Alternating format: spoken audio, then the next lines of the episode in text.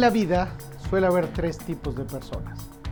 Aquellos que se le encarga algo posible y finalmente lo vuelven imposible. Esto es frecuente en los nuevos, pero en los antiguos o la gente que tiene experiencia es la gente que va a tener que ir para afuera en las organizaciones o en las instituciones. Hay otro tipo de gente muy pronosticable, que es al que se le pide algo posible y obtiene algo posible. Es aquel que camina por las carreteras que otro ha trazado. Pero hay unos pocos, hay esos pocos, que son los que se les pide imposibles y traen y logran y lo vuelven posible. Esos pocos piensan diferente.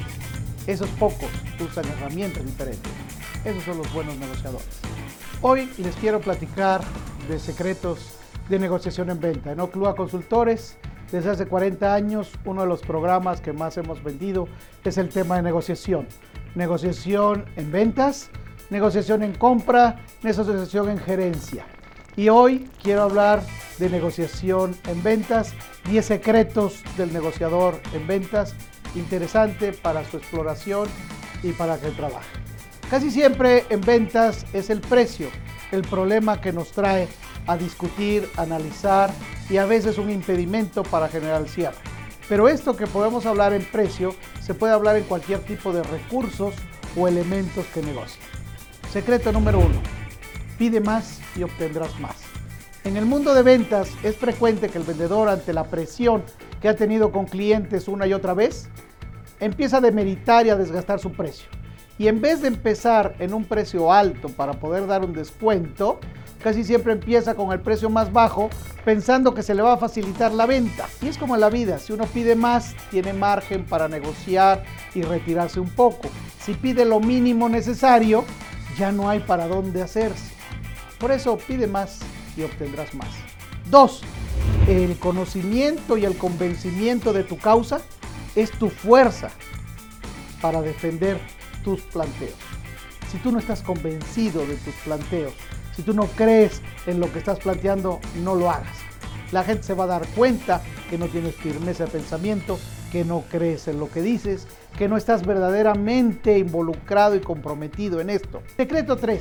El gran poder está en tu mente, está en la actitud, en tu forma de verte. Como te ven, te tratan. Como te dejas tratar, te tratan. 4. El conocimiento para negociar. Sí, se requiere tener muchos conocimientos. ¿Qué está ofreciendo la competencia? ¿Cuánto vale? ¿Qué son mis costos? ¿Cuánto lo necesita el otro? ¿Qué tan urgente?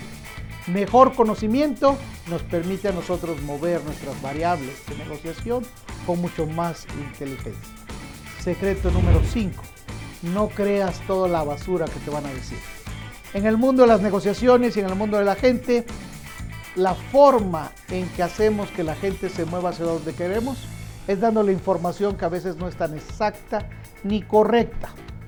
Por lo tanto, un buen negociador es escéptico en la negociación. Buena información, buena decisión. Mala información, mala decisión. Y no creas toda la basura que te van a decir. Hay muchas cosas que te están diciendo simplemente para demeritar tu producto, demeritar tu oferta, para que presionarte y no tiene ni caso que lo proceses. We need to find the leader. Mangalores won't fight without the leader. One more shot. We'll start getting hostages. That's the leader. Send someone to negotiate. I, I, I, I, I've, I've never negotiated. I, You mind if I try? no, no, sure, sure, sure. We're sending somebody in to negotiate.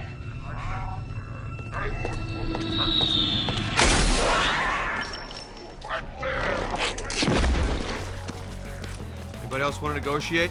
El concepto de negociación es único. Es para gente que quieren no transitar los caminos que ya están, sino hacer los nuevos caminos. Y por lo tanto tiene pensamientos diferentes a lo normal. 6.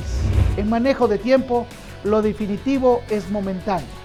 Que hoy te dije que sí, no es que siempre te voy a decir que sí. Que hoy te dije que no, no es que siempre te voy a decir que no. Cuando tú ves un anuncio en la tele, ahora te dicen, bueno, esta publicidad es válida hasta los próximos días o agotar existencia. Y muchas veces cuando ves, ese anuncio se repite, se repite, se repite. Con todo que tiene una fecha límite. La fecha límite es importante para que la gente se mueva hacia la acción. Pero las cosas cambian. Lo que hoy fue permitido, mañana no necesariamente es permitido. Siete, hay que dar concesiones para que el otro se sienta importante, para darle satisfacción. No es lo importante lo que das, sino cómo lo das. El secreto de la negociación en precio y en elementos es llorar cuando estés dando o regalando. Si tú regalas fácil, el otro va a pensar que o no tiene valor o que tienes mucho. Si tú regalas poco y haces sentir que es muy importante lo que estás dando, el otro va a evaluar y no te va a presionar más a que le dé más descuento o mejor trato porque siente que ya tú no puedes dar más. La 8, importante, trabaja con el tiempo a favor, no en contra. El que tiene urgencia siempre tiene que pagar más. No te presiones con el reloj. Planea bien, trabájalo a tiempo y entonces no tendrás problema. Cuando el otro ya piensa que no va a alcanzar tus metas y tú le pones la posibilidad, él te va a dar muchas concesiones. 9.